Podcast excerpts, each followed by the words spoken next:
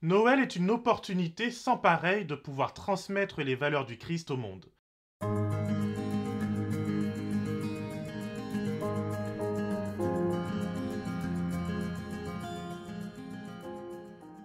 Une fois par an, les chrétiens peuvent publiquement apporter la bonne nouvelle de Jésus-Christ au monde dans un esprit de fête et de joie.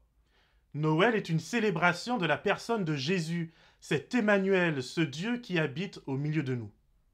Dans le livre des Actes des Apôtres, au chapitre 17, Paul est à Athènes avec Silas. Où qu'il jette ses regards, il ne voit que l'idolâtrie, le paganisme et l'incrédulité.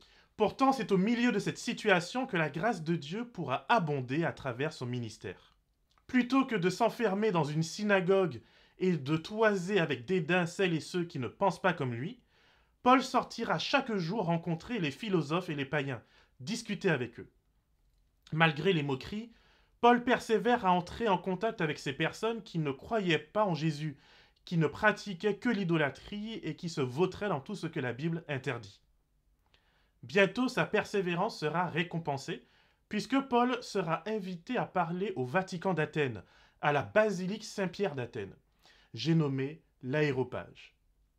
Comment Paul a-t-il pu susciter la curiosité des Athéniens, au point où il se retrouve invité et questionné par eux?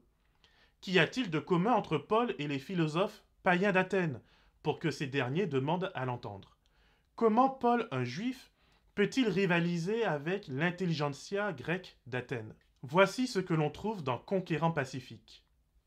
Les hommes influents d'Athènes ne tardèrent pas à apprendre la présence dans leur ville d'un singulier docteur qui enseignait une doctrine nouvelle et étrange. Quelques-uns d'entre eux cherchèrent à le rencontrer et à s'entretenir avec lui. Bientôt, une foule de gens se rassemblèrent autour d'eux. Certains se disposaient à ridiculiser l'apôtre, dont le niveau intellectuel et social, croyait-il, était bien inférieur au leur. Ils se moquaient de lui en ces termes. Que veut dire ce discoureur? D'autres, l'entendant annoncer Jésus et la résurrection, disaient Il semble qu'il annonce des divinités étrangères. Parmi les hommes que Paul rencontra sur la place publique se trouvaient quelques philosophes épicuriens et stoïciens. Ceux-ci s'aperçurent bien vite, ainsi que tous ceux qui entraient en contact avec l'apôtre, qu'il possédait une somme de connaissances plus grande même que la leur. Sa supériorité intellectuelle commandait le respect des gens cultivés, tandis que son raisonnement logique et serré, soutenu par la force de son élocution, tenait ces hommes suspendus à ses lèvres. Ses auditeurs se rendirent compte qu'ils n'avaient pas affaire à un novice, mais à un homme de taille à affronter toutes les classes de la société, en se servant d'arguments convaincants pour étayer ses doctrines. Ainsi l'apôtre ne perdait pas contenance lorsqu'il rencontrait ses contradicteurs sur leur propre terrain. Il savait opposer la logique à la logique, la philosophie à la philosophie, l'éloquence à l'éloquence.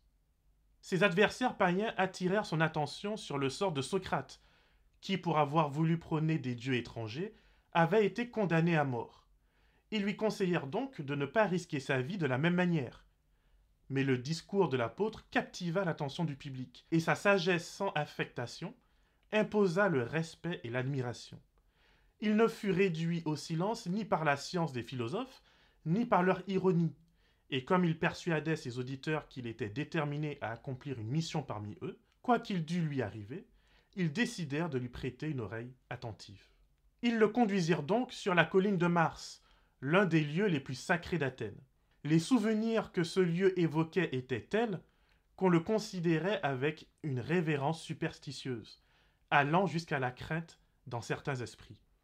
C'est à cet endroit même que les sujets, en rapport avec la religion, étaient souvent et soigneusement discutés par les hommes qui avaient à prendre une décision finale dans les questions les plus importantes de la vie morale et sociale de la nation.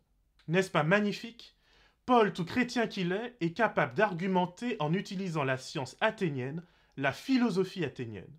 Selon le texte biblique, il va même plus loin puisqu'il va se servir d'une idole athénienne comme point d'accroche pour parler de Jésus.